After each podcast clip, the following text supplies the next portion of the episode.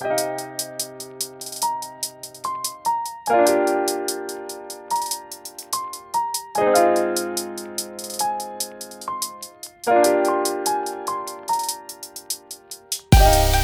迎收听跳岛 FM，这是一份可以用耳朵收听的文学杂志。在这里，你将听到关于文学的一切，以及更多。用轻盈的声音装载有重量的语言，用鲜活的讲述赋予生活叙事的形状。和我们一起从一本书到下一本书，听见文学，阅读生活。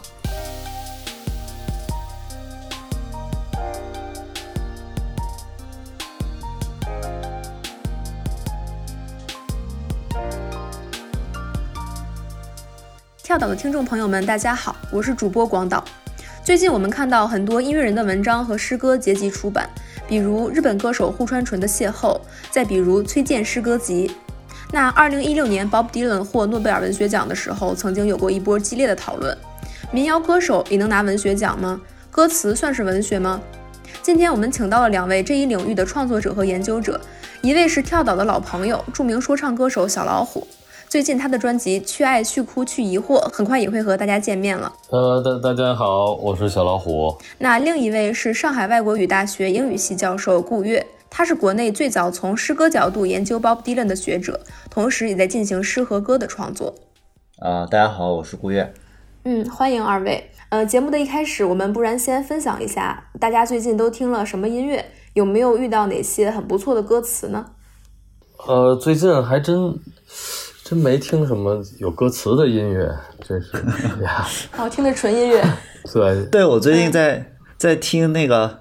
呃，嗯，听亨德尔、听德彪西和弗雷比较多，都没有歌词。这也挺有意思，就是也有一个趋势，就是说这个音乐首先是越来越功能性嘛，是吧？这种就是说比较 chill 的、比较放松，包括像那个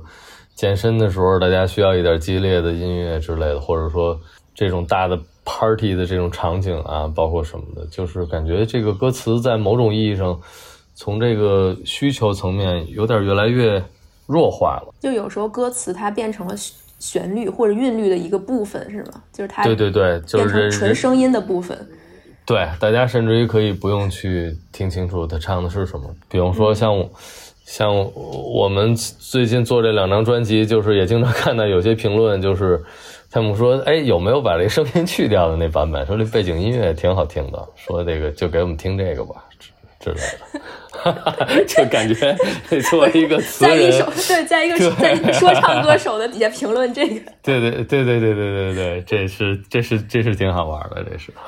嗯，这说到这个就是歌词跟音乐的关系，其实挺有意思的。因为我我我我自己比较喜欢听古典音乐嘛，就是说，如果从西方古典音乐的角度来说啊，其实是先有有歌词的音乐，后有没有歌词的音乐的，是这样子的一个一个过程。现在我们听西方古典音乐，可能除了少量的歌剧和艺术歌曲，大多数。比如你听莫扎特、贝多芬，大多数都没有歌词的。一般来说，我们认为西方古典音乐的源头是格里高利圣咏。嗯，这格里高利圣咏它是只有人唱歌，没有乐器伴奏的。诗歌和音乐它它是同一个源头的，后来才才可能渐渐的有这样的分工的。但是就是说，一开始的歌就是有词的。哦，嗯，而且它甚至甚至是，对，就是它没有伴奏，没有乐器伴奏。格里高利圣咏是没有乐器伴奏的。就是乐器伴奏是比较晚近才出现的一个东西，比如说到了巴洛克时代了，蒙特威尔第开始声乐开始有音乐乐器伴奏了，但是在这之前是只有人声，只有歌词，但是它没有乐器伴奏的。哦，这个好好玩，我就想到我们中国诗歌的开端就是《诗经》嘛，然后西方应该是追溯到荷马史诗，他们其实最早都是唱出来的。嗯，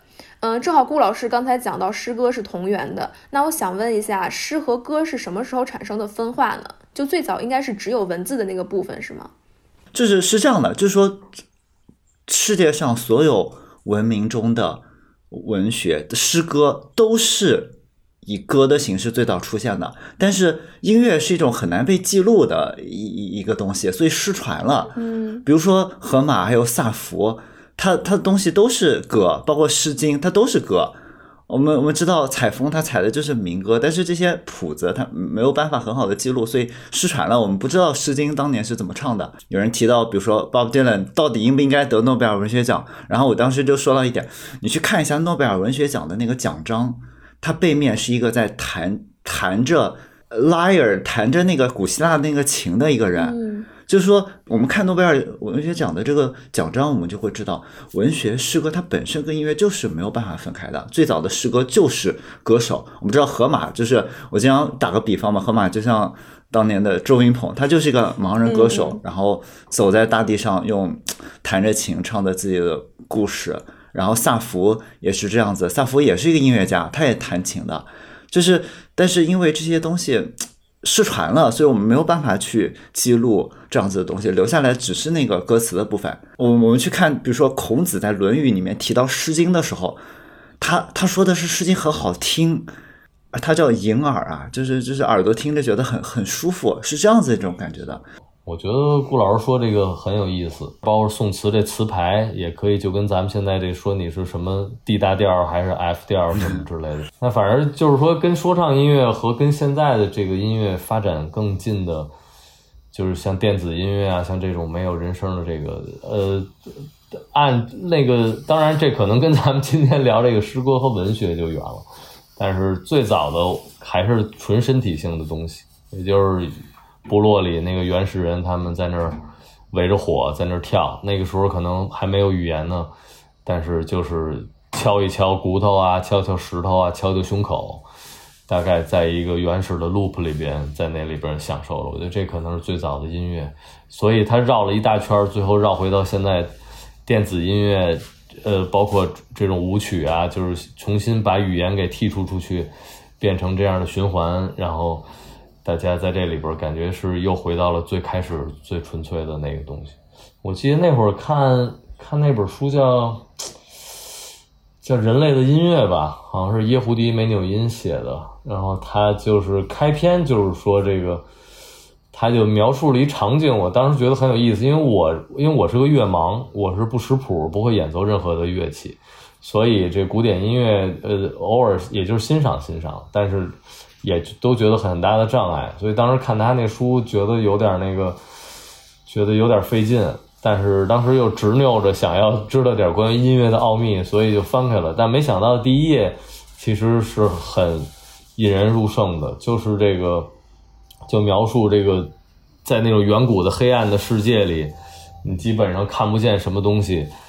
然后大家都在不同的山头。这个时候，从远处传来了这种鼓声，就是咚咚的这种敲击的声音。然后，可能你在几十公里外的另外一个黑黑的山头上，你就感受到这个世界上不是只有你在，就是你说哦，原来原来还有别的人在这个世上。然后大家就这么远，就靠这断断续续的这些声音来确认着彼此那种又又神秘吧，又特别亲切的感觉。对，挺有意思的。啊，我就就这个问题，我继续说一下，我觉得也是蛮有意思的。就是当我们现在提到诗歌的时候，我们总把它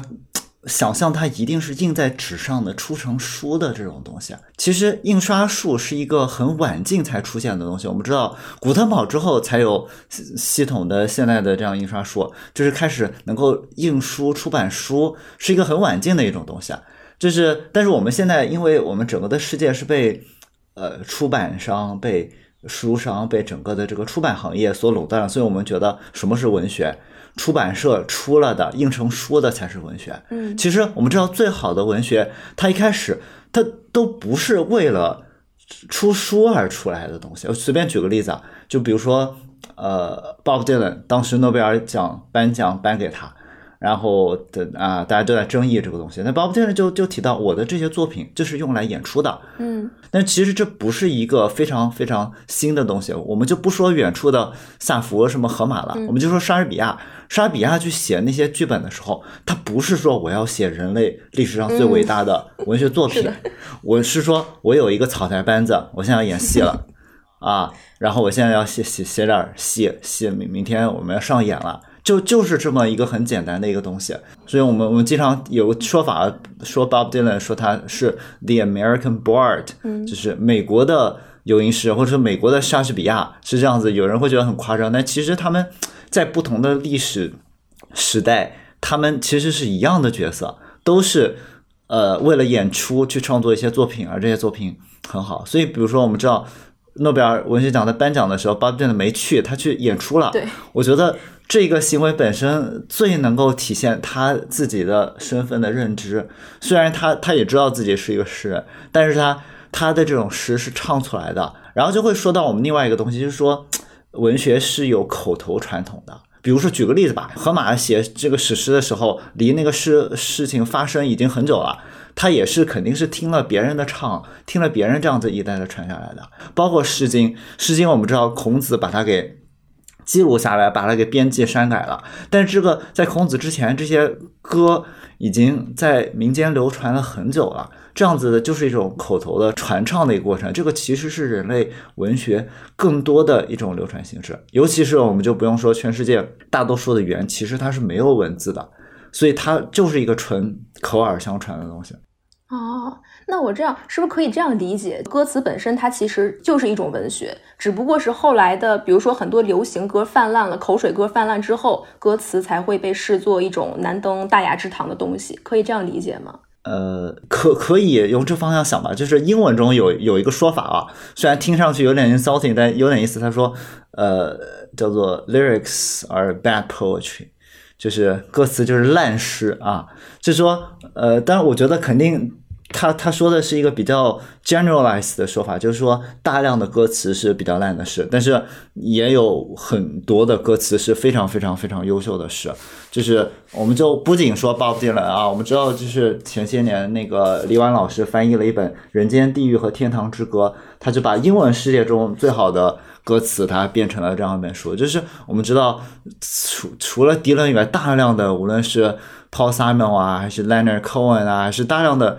就是他们写出的歌词，它就是很好的诗歌，包括在汉语世界中，呃，也也有这样，所以说可以理解为，是说，呃，诗歌它是来源于歌词的，就最早的诗歌都是歌词，就是呃，到后面才有没有音乐的歌。我们知道，就是说，随便举个例子啊，莎士比亚我们知道写的是有一类诗叫做十四行诗 （sonnet）。sonnet 是什么意思？你们稍微，我们稍微知道一点构词法，就是就知道什么 net 是什么什么小的意思。sonnet 就是小歌的意思，所以就是说，所有的这些诗其实都是歌，包括我们知道华兹华斯他说的 lyrical ballads，就是 lyric poetry 和这个 ballads 这这两种不同的诗，它其实都是歌，但是后来渐渐的这个开始分离了。但是在同时，当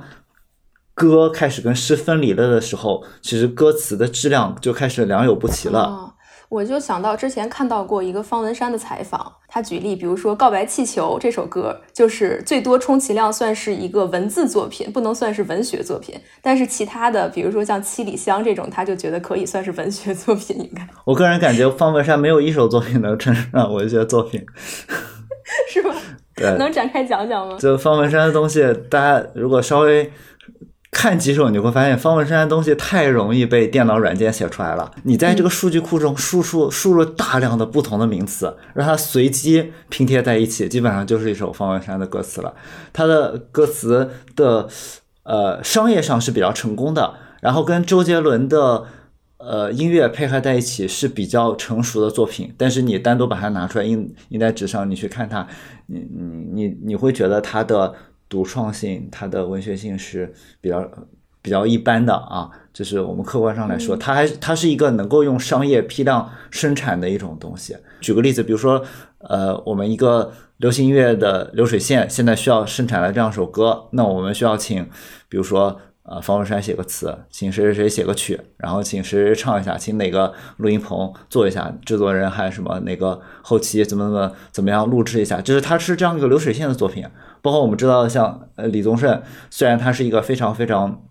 成熟的、有名的、成功的这样的一个词曲作者，但是他的作品中能够称得上文学的作品非常非常非常的少，大多数还是这样的一个商业流水线的这样一个产物。哦，那既然说到这个创作方法，我就想起，其实方文山他还说他确实是这样创作的。就比如说，呃，窗外的麻雀，然后秋刀鱼的滋味，就是麻雀跟秋刀鱼这种极端罕见的意象，其实是在情歌里很难看到的。但是他自己会做一个罕做一个罕见词语数据库，他会把这些词都放进去，然后到时候会从里面挑着来写。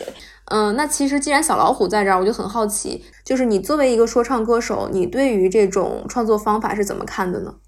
就是说，这个任何的创造，它大概它都符合这个就是创造力的这几个步骤吧。就是比如说，你你叫就是准备期，然后酝酿期，然后有一个有一个灵感，就是叫 aha moment，然后有一个制作期，还有一个就是类似叫判断期。就是简单的说，就是你首先你得呃，要不然是看书，要不然是经历生活，或者哪怕你去翻词典，或者甚至于建立你自己的一个词库，呃，然后直到某一个灵感突然的产生了，然后接下来你要去判断这个灵感够不够独特。像你刚才提到的秋刀鱼和麻雀，它在以往的情歌里。就是说，那我这是个好主意吗？我现在脑子里闪出了一个秋刀鱼，闪出一个麻雀，我说这是一好词吗？我是相信方文山还是有这个判断的，就是说他他的判断里，呃，这个东西在以往的情歌中不太常出现，所以这个独特的意象呢，它也许构成了一定的张力，并且它的这种独特性能够在市场上能够突然的区别开来，然后就是去制作，他得跟周杰伦去仔细磨合。他的这些有点拗口，甚至有点呃逻辑跳跃很大、比较复杂的这样的一些歌词和押韵，怎么样去唱出来？你比如说，我在高中时候刚听到周杰伦的时候，我光看那个歌词，我有点不知道该怎么唱出来。后来听到了周杰伦，比如拿一些有的地方模糊过去，有的地方变音的处理，让这个东西。呃，比如说牺牲掉了一定的那种那种清晰度，但是在音乐性也有一定的提高，然后又构成了一定层面的独特。我是觉得一个东西它能够影响就是这么巨大的这一个群体，就上亿人的群体，它也不完全是一个就是特别特别简单的一个事情。就像如果用这个。看法来看待现在很多的美国说唱的歌词，我也曾经表示过不屑一顾。然后，但是我发现那个时候是我拿，比如说曾经摇滚乐的文本，比如说类似拿刚才提到的那些伟大的名字，包括什么，呃，从 Beatles 滚石、平克·弗洛伊德、科恩呐，然后就是这些伟大的词人的角度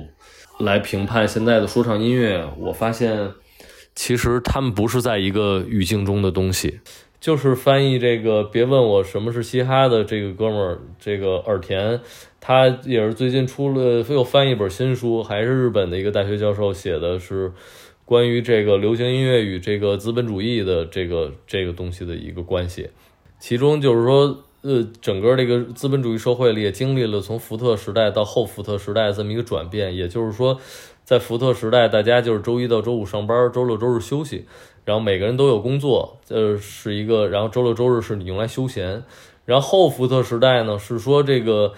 你的每一天，你的工作都像是休闲，因为你是在干你自己喜好的工作，里边带着你的信仰和发挥了你的创造力。那这样一种假象呢，它也就导致了你其实一种更新的一种剥削，也就是说，你可能下班的时候你还在想着这上班了。然后音乐的发展，像刚才顾老师说的，这个诗。和音乐其实，在很早的时候是结合的，就这种以这种吟唱的方式，那它里边的叙事性和文学性其实很高，直到后来分离。但我们现在看这个流行音乐，跟这个传统其实是很遥远。流行音乐大概也就是一百年的历史，那在这一百年里，它的开始就是口水歌的开始，这些东西的作用就是给人休闲时光的一剂安慰，或者一个一个一个背景音乐。然后直到 Bob Dylan 他们开始加上后来那个六七十年代，从伍德斯托克到嬉皮运动，整整这一批人，他们是在流行音乐里开始注入了大量的所谓个人意识和反抗精神，从他们才真正开始让这个产业和作为商品的流行音乐这个音乐工业发生了一个质的变化。但是后来呢，也发现有一个问题，就是这可能也是我们要甄别这个文学性的一个问题，就是说这种叛逆也变成了一种消费的方式。也就是说，原来我们唱情爱，我原来我挠你痒痒肉，然后后来自从叛逆的出现，这个东西显得是口水的、甜腻的、低劣的，没有文学性或者说没有反抗精神的一种麻醉品。那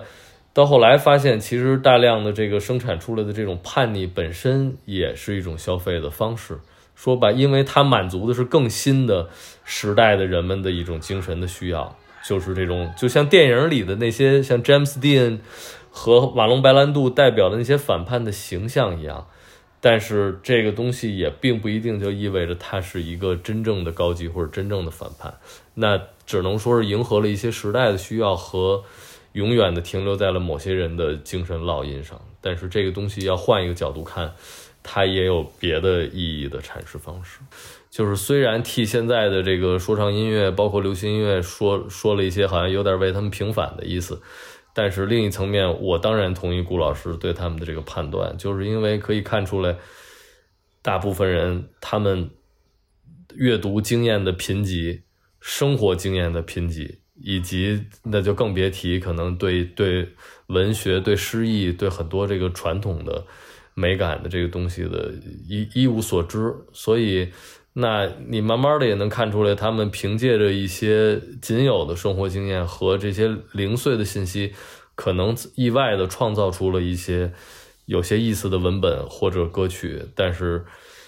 呃，数量多一些之后，这种贫瘠和这种单调会非常的明显，然后他就离一些有一些这种文学审美的人，那就会更加的远了。那就可能大家觉得我操，这东西有点没法听。所以，呃，我没法很详细的解释我到底怎么怎么来具体写下一段词，但是我是觉得大量的阅读和去旅行，包括与人交谈，像咱们录播课的这种东西，就是大量的去吸收信息，是我能够做的特别可靠的一件事情。就像你要从事一些体育锻炼的话。你就是多跑一公里和多举一次哑铃，它会直接的感受到你的身体产生变化，这是一个比较可靠的、不太骗人的东西。所以，包括好多人可能随着年龄的增长、激素的降低，可能会觉得有点江郎才尽的感觉。但是，能够治疗这个的，或者说能够延续你的创作生命的，就是去不停的继续往你的大脑里边吸收信息。我觉得它终将会给你再次提供一些新的嗯。灵感，尤其这也在即兴当中会显得表现的尤其的明显，因为在那一刻你真的是就是脑子里有什么，赶紧就跟那个上海这个静默关里两个月的时候，你家里有什么菜，你就赶紧往锅里搁什么菜，这是一样的呀。对，我觉得这个刚刚小老虎提到这个特别特别有意思啊。然后我自己也在观察，就是中国的和西方的这些这些音乐人做作品的时候，有感觉，我就觉得大量的就是说吃灵感的音乐人，或者说大量的音乐人，他的才华可能只能支撑一到两张专辑，到后面真的就是出不来了。我觉得这是一个非常非常神奇的现象。比如说，呃，万万青啊，我们都知道他第一张专辑非常非常的优秀。呃，大家想期待第二张专辑，期待了可能十来年啊，期待之后出来了，觉得好哎哎，好像还还还还行。但是再找不到他第一张专辑的时候那种划破天际的那种感觉了。包括很多很多的这样的音乐人，包括比如说，我觉得当代中国。呃，音乐人中写词写的最好的之一就是张伟伟啊。那张伟伟他写出了《白银饭店》这样的一部，我觉得，呃，你从任何一个角度上来说都是特别特别好的现代诗的这样的一个作品。但是，他当他在做新专辑啊，我还没听到，但是看到他放出来一些歌，我觉得，哎，已经这么多年了，但是好像能想能再达到《白银饭店》的这样的一个水平。还是还是挺困难的，就是就是我我自己作为创作者，我我是能体会这种感觉的。就是当你发现你的创作力没有办法支撑你的创作需求的时候，这个问题是几乎无解的。就是就是这是一个，我觉得做作为一个创作者来说，最大的痛苦，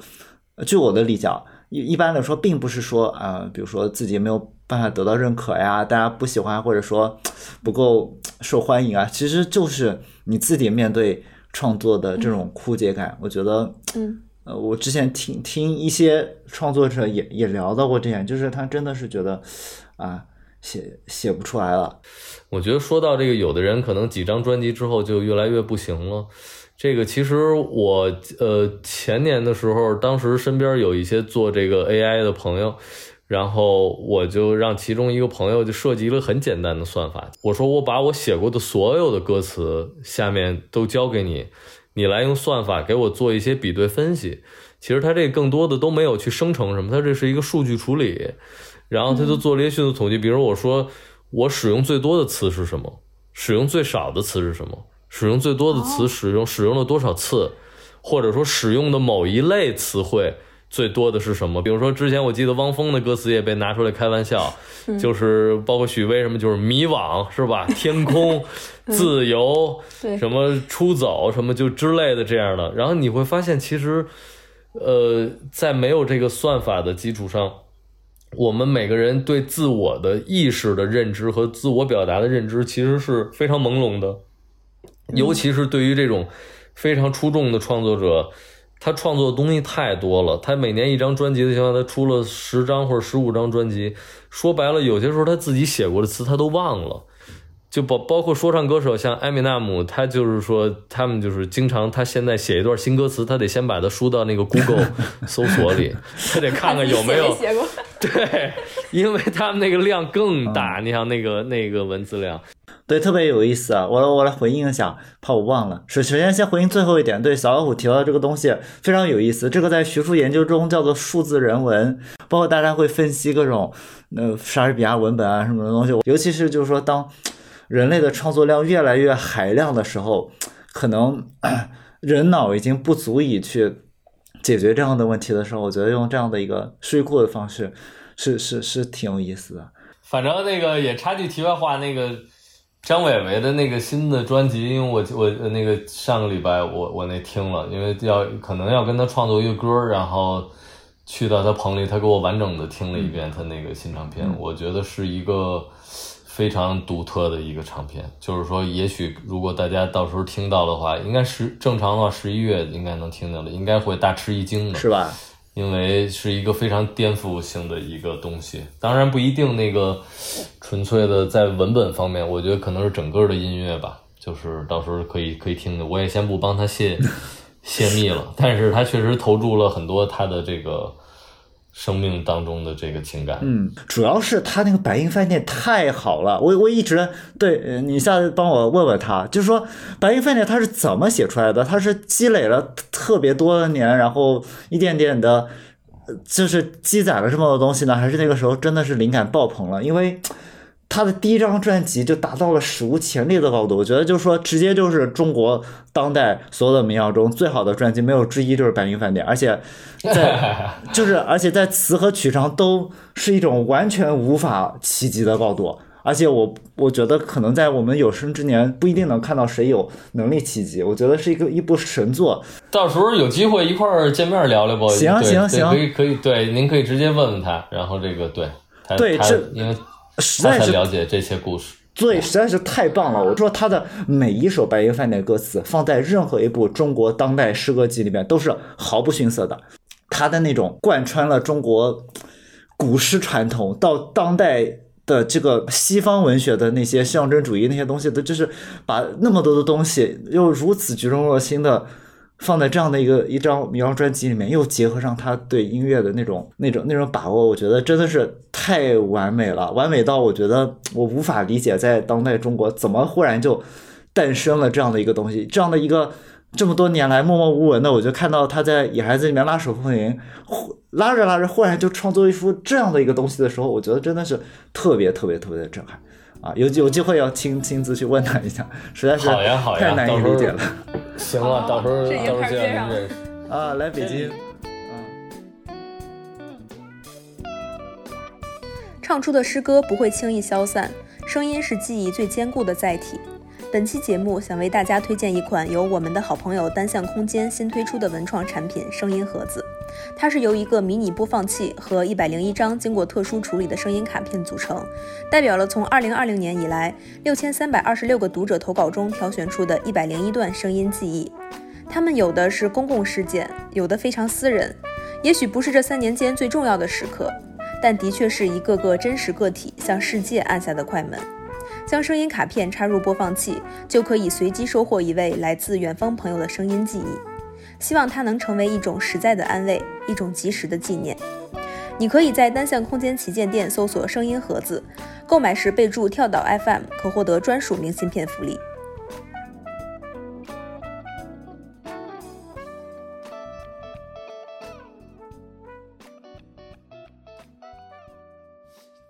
就想到另一个问题，就是说这个歌的这个东西，它确实是，呃呃，它就比较独特。就比如说，我现在脑子里可能不一定能够直接举出例子，但我就想有没有两个例子，就是说，一个是它这个文本单拿出来看一般，但是呢，配上音乐一唱，你会觉得特别的好。另外一个反例，那肯定就是这文本看上去非常棒。如果单看这文本，会觉得哇，就是这个这个什么也别说了，赶紧就印在书上吧。但是，一唱出来，作为一首歌而言，其实并不是一首好歌，甚至还觉得哎，不是特别美妙。对，而且在当代啊，就像我们二零二二年这个时候，你会发现，其实写歌和歌词跟写诗已经是完全的分离了。这就是两种不同的文本了，因为我自己同时我会写歌，也会去写诗。对我来说，写的那些诗和写的那些歌是就是不一样的作品。为什么呢？就是我我举个技术上的小例子啊，就是说当代的诗基本上是不押韵的，然后也是没有音部的，它是没有办法唱的。嗯，就是呃，而且我在创作的东西的时候，我说这个是一个歌词，那个是一个诗，从我内心声音的时候是什么东西呢？就是说我能大声说出来的东西。它是可以写成歌的，我只能窃窃私语的东西，它是诗。嗯，这就是我个人在创作声音上的这样的一体验，这很有意思。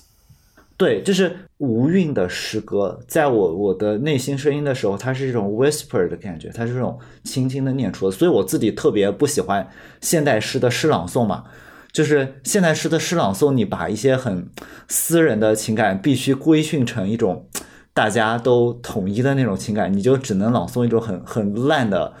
很恶心的诗才能被朗诵出来。但是大量的现代诗、无韵诗，你是没有办法去朗诵的，因为它就是一个切切低语的这种感觉。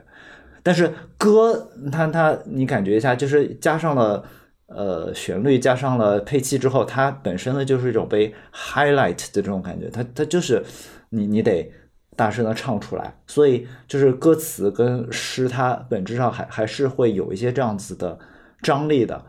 哎，那个顾老师，我想插一句问一问，就是呃，您刚才提的是现代诗，对吧？现代诗，因为它已经对于音部的这种规则，它已经慢慢的淡化了。但是，比如说，您有没有试过尝试创作一首 sonnet，一首十四行诗？这样子的话，它是不是更好唱出来？我我我我是觉得这样的，反过来说啊，就是我自己做的那张专辑，就是把呃。古古诗、现代诗、外国诗、中文诗，把它 set to music，就把它写成歌的时候，我会发现，啊，就随随便举个例子啊，就是比如说我当年在读《书香》的时候，我觉得作为文本来说，好像我觉得为什么大家都觉得《书香》那么好？我觉得好像也就那样吧。但是当我把它写成歌的时候，真的是完美的歌词，太完美了。就是说，新月派的一个特点就是说，他们你单独读文本，好像你感觉也就那样。但是当你把它写成歌的时候，你觉得真的是特别特别完完美。它跟音乐的那种贴合，你感觉它它简直帮你把重拍轻拍都数好了，小节都帮你标好的那种感觉。他的诗歌非常重要的一点就是他如何。在现代汉语这样的一种东西中，重现了音乐性。因为我们知道，汉语新诗到现在也就一百年的历史，它既不是中国有几千年传统的这样的一个古诗的这样子的一种传统，它也不是外文诗，但是它一方面吸收了汉语的诗歌的传统，一方面吸收了外文诗的传统。我们就知道那个时候大量的诗人，他其实都是学外语的。而且他们也做了很多的翻译，无论徐志摩也好，胡适也好，戴望舒也好，他们都是翻译家。包括卞之琳，嗯就是说他们一方面自己在中国式的这个传统中吸取了特别特别多的养分，另外一方面他们又在就是翻译外国诗的时候吸收了外国现代诗，因为中国没有现代诗，但是有汉字。然后有这样的一些传统意象，然后外国有这样的现代诗，所以他们把这个两个东西一结合，才产生了中国新诗。嗯，对，就想回应一下，就刚刚您说到新诗的那个部分，还给我挺大启发的。我就想到，其实很多歌词的创作者也是同时吸收了汉语传统和外语的精神养分，是很杂糅、很多元化的。就比如随便对比一下，你就会发现，像周璇、邓丽君的歌，比如《夜来香》《何日君再来》这些歌词，他们大部分都是短句，因为汉语的传统表达习惯，它应该是习惯用短句的。呃，但是现在我们听一些歌手和乐队的歌词，经常会用一种很长的句子或者很西化的词语意象表达。就比如像呃罗大佑或者海龟先生，呃他们的歌词要么很长，要么就很拗口。我们看歌词有时候可能觉得这没法唱出来，这句词儿太拗口了。但是他唱出来之后，反而就形成了一种很陌生的美感。罗大佑他确实一方面他借了很多中国诗歌的意象，这是中国的作者避不开的这样的一种东西。我我经常说，就是说，诗歌在中国的文化血液中的这种地位，在其他的文化中是不存在的。因为我们看到中国三岁的孩子刚开始说话还不认字，就开始背诗了。就开始“锄禾日当午，汗滴禾下土，鹅鹅鹅，曲项向天歌”。这个在其他文明中是不存在的。我们没有听说过一个英国的孩子三岁的时候还不会说话就开始背拜伦啊，这是背莎士比亚，不存在的。但是中国就是三岁的孩子就开始背李白了，可能就是他的父母不一定有那么有文化，但是我们民族的血液中会觉得诗是这样子的一种重要的东西。我觉得这是一个非常非常宝贵的传统，所以可以理解为所有的中国的艺术家。他都绕不开这样的一个汉语的诗歌传统。罗大佑非非常多的有这样的一种中国的田园牧歌的这样的一种传统，但是同时他也有这种非常非常神奇的这种特别特别特别长的这种句子。因为就像我们刚刚说嘛，汉语是比较喜欢一些很很很短的句子。张伟他其实就是特别好的继承了汉语诗歌的传统，比如说太阳出来，星星要走。昨天过去，明天会来。腊月里的新衣服，房间里的旧影子，还有什么能够使我们忘记？他只是把一些意象放在那里，很简单的，整个的这个诗就出来了。这是这是一个很中国式的这种写法，但是就是我们刚刚说的罗大佑的那种长句子。是非常带有它的独创性的，也是同样很简单意象，它一定会把句子变得内在的有这样的曲折度。比如说，我们说阳光下蜻蜓飞过来，一片片绿油油的稻田，啊，就是它很多时候明明它可以拆把句子拆一下的，它一定要串起来，一定要带有这样子的一种特质。我觉得是是比较有意思的一个东西。嗯，是的，是的，包括想到那个，其实小老虎的歌我最喜欢那个无人喝彩那一首，就是里面有一段。印象非常深刻，就像电影倒放镜头一样，就是那个倒着念词，员工、月影店、脚拐厂商、那一段，就这个传统，它是什么？它也不是中文传统，它也不是外文传统，它好像是一个视觉传统，就是包包括像我之前听那种有网上有一些把中文歌倒放嘛，他们说中文歌倒放听起来像俄语。对，这个挺有意思的，就是你刚刚提到小老虎这个，就让我想到了那个美国的诗人 E.E. Cummings。就是他的诗，你是读不出来的，但是他在视觉上非常非常有的创意，就是这这也是一个诗歌的一种一种呈现形式。对，呃，包括我之前看到过一本书叫《说唱编年史》，就他那个书很有意思，是把莎士比亚十四行诗、一些现代诗和现代的说唱歌词进行了一个对比研究。他们就发现，说唱歌词和这些诗歌当中的押韵手法非常相似，比如说什么呃头韵、马赛克韵、完全韵、不完全韵之类的种种的。就我觉得这一点太好玩了。我相信这些 rapper 创作的时候，可能根本没有读过莎士比亚，也不是有意的要去模仿文学，但确实在对于这种韵律的使用上形成了一种相似和呼应吧。那其实熟悉小老虎的朋友可能知道，他的歌词在说唱界是别具一格的，甚至网上总会有人说小老虎不会押韵，好像对于说唱歌手来说，就一定要使用单押、双押这样的标准才成立。所以我就还挺想和二位探讨一下，就我们到底该怎么看待押韵这件事儿呢？就人类到底为什么这么热爱押韵呢？我不知道呀，我我总觉得我是很押韵的呀，但是为什么老被说是不押韵？是不是我已经产生了错觉了？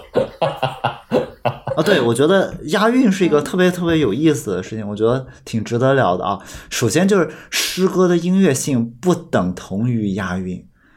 就是呃。我们知道，大量的烂诗，它最大的特点就是往死里押韵啊。比如说，我们知道什么叫做打油诗啊，包括很多的老干部体诗，他就是没事儿就往往死里给你压，恨不得每句都压。然后包括一些比较烂的歌词，它都是，尤其是那种句句押韵啊，其实是一种不是特别理想的一种状态啊。比如说，我觉得李宗盛经常用海量的每一句都押。然后连着这样押，诗歌中是不这样写的啊，所以就是说，大量的肆意的去押韵不一定有好的效果。包括就是说我之前聊的就是关于就是说外文诗歌被翻成中文的时候啊，我当时跟就是诗人张定浩老师聊过这个问题。张定浩老师他这两年翻了一本丁尼生的诗集，他就没有押韵。丁尼生本身是押韵的，但他翻成中文的他就不押韵。我觉得是一个非常好的一种处理方法，就是很多时候。如果我们把一种语言的诗歌，它本来是押韵的，翻到另外一种语言的时候强行要押韵，那么一定会丧失别的东西，就是这是一种不是特别理想的状态。我当时还专门请教了一下，就是学呃希伯来文的学者，就是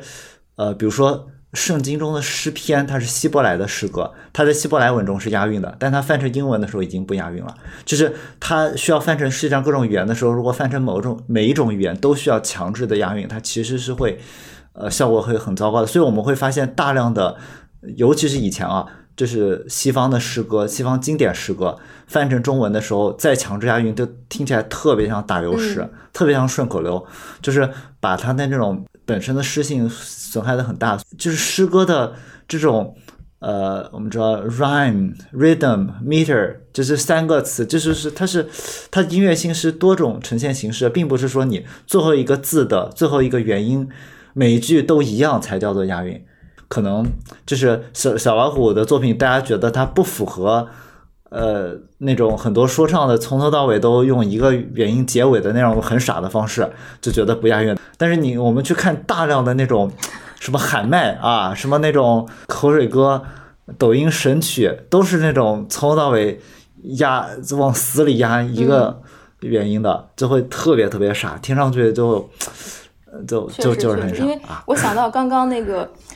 刚刚顾老师说，其实押韵是音乐性中可能最简单、最好操作的一种方法，是不是？就是最我只要最后一个字儿原音相似就可以了。但是其他的手段可能是更加的、更加复杂、更加高级的。就小老虎，我就举一句词，我在听《无人喝彩》的时候，那个副歌部分，我一开始根本听不清他在唱什么，就是零零碎碎喊万岁，熙熙攘攘排着队。但是他的这个叠词。确实是有一种音乐性在的，就我听着很舒服。虽然我听不清，就像周杰伦的一些 rap，我听不清他歌词唱的是什么，但是他的人声变成了一种配器，就给你利用这种叠词的手法也好，叠句的手法也好，就他他他他他把声音变成了一种一种配器，所以使这个文字具有了音乐性。就是还是这个，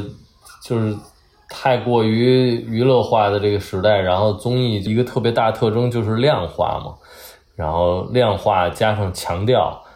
这两个东西，像就是说强调你的这个押韵，强调你的这个数量，然后把它制式化，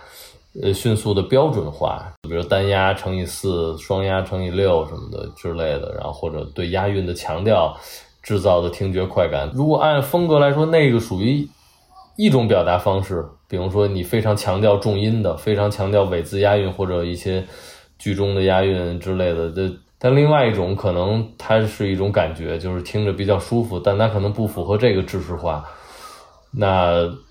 如果你就陷在这个知识化里，但丧失了你的一些对这个多样化的感觉，那可能就不是太能理解我的这个方式。但是其实都可以，这个没什么。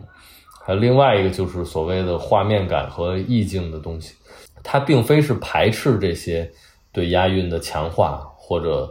这种特别明显的生理性的东西，但是有的时候，呃，确实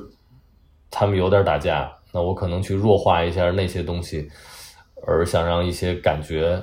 慢慢的浮上来，就像控制一下这水温，它那个水蒸气会达到一个非常。美妙的朦胧的一个程度，就是既没有烧开了，又不至于太冰冷，大概就是这么一个感觉。就可能是呃好坏都在这儿了，是因为呃坏处就是因为它和这个娱乐和知识化的东西离得太近，和它和一些你可能本来不该抵达的受众离得太近了，那他们只能用一些非常量化和最简单粗暴的方式去进入你。但好处就是说。呃，有很多文本可能其实它并不能激起一个更多人甚至于大众层面的讨论了，而流行音乐恰恰还让好多可能不是很好的文本，但却借这个机会还能进入一个探讨和影响力的范围里，这可能也是占了些便宜，因为其实有有很多的非常好的作者，他们的东西没法抵达更多的眼睛，对吧？嗯，嗯，是的，是的，我觉得这这点特别棒啊！我我先回应一下，就是说，我不知道这也是为什么我前前些年开始写歌的这个原因，就是说，在当代社会，其实诗的传播力是非常非常弱的，中国可能连万分之一的读诗歌的人都没有。但是流行歌曲的传播力特别特别强，就导致就是说很多特别优秀的诗歌根本都没有被被人看到被读到，但是很多很烂的歌词却被大家传唱。我觉得这是一个，呃，有点可惜的这样的一个情况。所以，呃，我我我我觉得其实是需要大量的呃比较优秀的这样的一个文字的作者去来写歌词的，这样让整个流行音乐的歌词变得更加优秀，而不是一些。就是很烂的词却被大家反复的传承。然后回到刚刚说的押韵的问题，就包括我，我之前还专门请教了那个，就是我我认识的，呃，研究日语文学的学者，就说他们他们就跟我说，就是日语诗歌是不那么喜欢押尾韵的。就是我们知道日语一共就 r e u l 五个这个元音，你要想押特别特别容易，几乎所有的都能押上，那样子就会听起来特别特别特别的傻。所以就是说，呃，日语的诗歌反而不那么喜欢那样子押尾韵，但是它有它自己的这样的一种音乐性。就我这边举个例子，汉语也是可以这样子，就是说，并不是说你每个字的最后一个元音用同一个音才叫做音乐性。我我刚反复的提到张伟伟，那个给大家看一首他特别特别优秀的一个歌词，叫做《白银饭店》。那个我给大家念一下啊：最光明的那个早上，我们为你沿江而来，可是你的愁云萧瑟。我们迷失在白银饭店，最温暖的那个晚上，我们为你朝南而去。可是你的暮色苍茫，我们搁浅在白银饭店。最爱你的那些人们来到你的阳台下面，他们手中拿着石头，用它恨你，也用它爱你。最恨你的那些人们来到你的阳台下面，他们手中拿着鲜花，用它爱你，也用它恨你。就是我，我一开始看到这个歌词，我说真的是。我现在看了还不不由自主的拍桌子，实在是太棒了。它一个字都不押韵，但是它的音乐性几乎完美。它的句子的长度、音部的长度、词语的对仗、重复这样子的节奏感，这个就是特别特别完美的贴合了它的音乐性。所以你会发现，它虽然没有一个我们的押尾韵，但是它在音乐上做的特别特别特别的优秀。嗯，是的，是的，嗯，那小老虎最近应该是在出新专辑了，对吧？呃，能分享一下你自己比较习惯的创作的方法吗？呃，反正新的这张专辑，它的大多因为这张是我和另外另外一个朋友一块儿来创作，所以我们俩会先大概定一个话题，然后根据这个话题来各自发挥，然后中间也会设计一些对话。设计对话的时候，就相当于就一人写一句或者一人写几句。就像对诗似的这么来写，那所以你的创作是先先落在笔头上是吗？没有是，而不是先落在口头上。呃，对，如果我要决定写一首歌的时候，好好多时候是这样的。对，还有一些情况就是在即兴的当中说了些什么还能记住的，或者说很喜欢的，说哎，刚才竟然意外的说出了这么个句子，有点意思，然后就呃有个别的把它们写成歌了，对，嗯，那所以其实你的即兴的部分跟你平常创作的部分，它是用了两种的方法，即兴的部分是先口头上的抒发，然后但是平时的创作是在笔头上先写出来。嗯，对我，呃，对，可以可以这么说。我一般用电脑，我因为写字特别难看，二是我这个就是小时候这个 写字难看，加上成绩不好，老被老师罚罚我抄写好多遍，抄的手都特别酸，所以现在一写写两笔都会觉得很麻烦，经基本不太用不太用笔的。哎，挺有意思的。我觉得就是说，创作的媒介其实跟创作的结果有很大的关系啊。我我之前就听过一个说法，就是有人研究过的，就是写文章、写文字，用拼音输入法写出来的文字风格，跟用五笔字形输入法写出来文字风格是有可能不同的。我之前是听过这样的一种研究，对，特别特别有意思。就这样媒体，比如说我自己，我创作，我是从来不用电脑创作，因为我电脑主要是用来写论文的。就一旦进入电脑的状态，我就变成一种写写论文的这种状态，我觉得就很影响创作。我自己一般是用纸笔写的比较多，就是都是一种跳脱出写论文的这种非常被规训了的这样的一种模式化的一种东西。因为一旦面对着电脑屏幕，面对着键盘，那种被呃体系所规训的那种自我就出现了。我觉得我我我我很不喜欢那样子一种状态。就说到刚刚的这个创作的过程，我自己的。体验更更像华斯华斯说的那个，就是 spontaneous overflow of powerful feelings，就是他我我自己的创作体验是它是它是流出来的，就是因为我我自己不并不需要用创作当做职业嘛，所以更多的是它自然的流淌出来了之后，它我把它记录下来，就是说它是一种那种很强烈的情绪的一种很自然的流淌，所以流淌的时候如果正好有纸笔，我就用纸笔写下来。嗯。好像是不是电脑更加跟你的理性逻辑思维挂钩，但是用手写的话是调动了你的身体，然后跟你的感性，包括写出来的字的那个字形，它是跟你的潜意识是更加挂钩的，反而反而更更能激发你感性层面的一个创作。但是像您刚才说那个拼音输入法跟五笔输入法还挺好玩的，就他他有举什么例子吗？就是这两种创作，这两种输入法能影响出什么不同风格的文字？就是我，我觉得我们可以想象一下，就是说，就是因为现在的输入法是会联想的，就是它会把你往一个方向去推，所以就说有的时候你有可能就用它给你联想的一个词了，或者说就用一种你输输入的时候觉得比较方便的那个词，其实就是都是后面是有某种力量把你往某个方向去推的。哦，想到之前网上不是有人在测试，比如说用你的手机。打出有我想，然后后面后面的后面把所有的联想你都连起来，然后看看大家那一句话是什么，然后每个人的联想都不一样。是的，是的，是的，就是包括比如说你你输入一个拼音的时候，我们现在经常拼音只需要输首字母嘛，它就会帮你联想出一些词。嗯，是的，是的，这确实是中文输入法的一个特点。嗯，那说到中英文，我就想到，就顾老师之前有一个很有趣的比喻，说英文像素是六百乘八百，而中文的像素是四 K 乘四 K 的。那您能展开聊一聊这个中英文信息量的差异吗？确实是这样子的，就是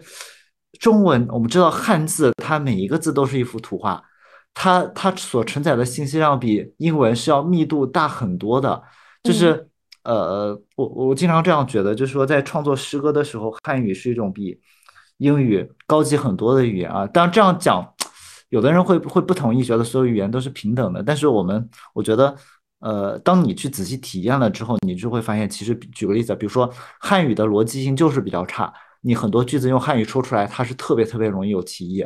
但是用英文说出来，你必须把所有的逻辑都搞得很清楚。我自己觉得，就是你从写论文的角度，从比如说。平常交流的角度，这样子特别特别棒，可以让逻辑很清晰，可以让思维特别清晰。但是从诗歌和文学的角度，我觉得特别傻。呃，我们汉语中那个桃花，跟英语中的 peach flowers，它它也不是一个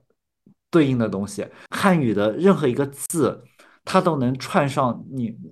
背后的一幅一幅的图画，一个一个的意象，一首一首的诗歌。但是英语，它虽然英语也有典故。啊，比如说我们 Bob Dylan 的歌词里面提到这个名字有那个典故，那个东西有那个典故，但是它它的这个东西更多的是一种线性的东西，不像汉语，它是一个多维度的、特别特别繁复的这样的东西。所以我觉得从诗歌的角度，汉语的它的密度是特别特别高的。这也是为什么我我们知道汉语它可以用特别短的句子，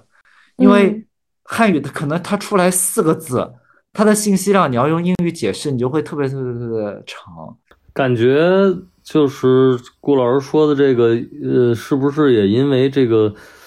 就是说汉字它的这个图像性呗，它不像这个英语，却只是由二十六个字母来组成的这个。那比如像这个张枣的那首那首敬钟的那个诗里边，他那个最后一句就是说，一想到一生中后悔的事儿，梅花就落满了南山吧，应该是。那他的这个悔，后悔的悔字跟这个梅花的梅字，他就是说，除了在这个发音上有一些呼应以外，他在这个图像上，他也有一种镜像的关系。一个是心字旁，一个是木字旁，然后就是说，你在你眼睛看到这两个字的时候，出现在这诗里，你也会有另外一层的享受和这对应关系。尤其它和镜子可能发生了稍许的偏差。这个偏旁就发生了变化，然后这偏旁本身一个心字旁一个木字旁，这也是一种感受和一个植物的这么一种，这么一种，就是它是一个多维的对应关系。这个可能确实是汉语比较比较那个独到的一个地方吧。哦，嗯，是的，嗯，那时间差不多了，最后能不能请两位再给跳岛的听众分享一些比较好的作品呢？比如好的歌也好，或者你觉得写的很好的歌词也好。流水，嗯，呃，我我的脑子里第一个是这个，觉得挺奇怪的，就是说它其实不是那个，嗯，特别从歌词逻辑来想到的，但其实是我我是之前给一个电台做了一个 mix，就是他最后一首我我放的就是管平湖先生演奏的这个流水。然后他当时好像也是这个探索者号上边，就他那不是刻了一张唱片嘛，里边刻了一些人类的音乐，然后这好像是唯一一个中国的吧，我记得是，然后是这个，然后为什么会想到这个？就是他没有什么语言，他是用古琴来呃演奏这个水，但是大概有两种方式，一种是非常写意的。就感觉他是在虽然没有说话，但他在用文学式的方式去描述什么是水。但另外一个呢，又是非常直接的拟声，就是他直接用他的节奏的变换，甚至于音色的切换，来模拟这个露水滴下来的声音，那个流水的湍急，它是非常直接的一种模拟。这个在我前一段看一个呃关于这个呼麦。关于那个图瓦的这个喉音的这个书里边，里边写到了，他们这里边有一大部分就是模拟水、模拟动物、模拟风，就是然后通过模拟的方式在与这些自然的元素在对话。比如说在一些诗歌当中，呃，也有一个流派叫声音诗嘛，是吧？就是用大量的拟声词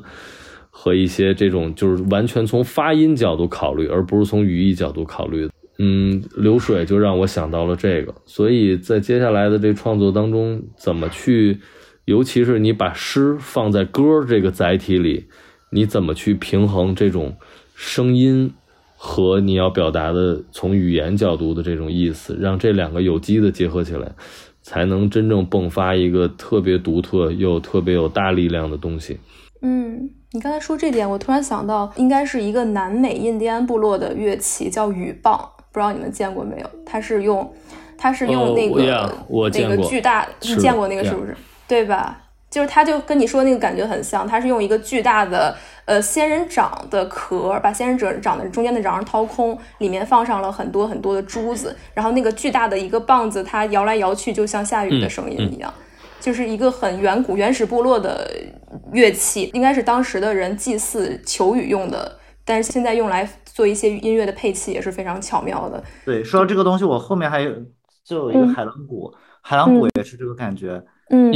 是它可以用一个一个鼓在那儿晃动，就可以模仿海浪的声音，我觉得挺挺有意思的。啊，对对对，是的，是的，是的。好，那顾老师有什么要分享的吗？作品？呃，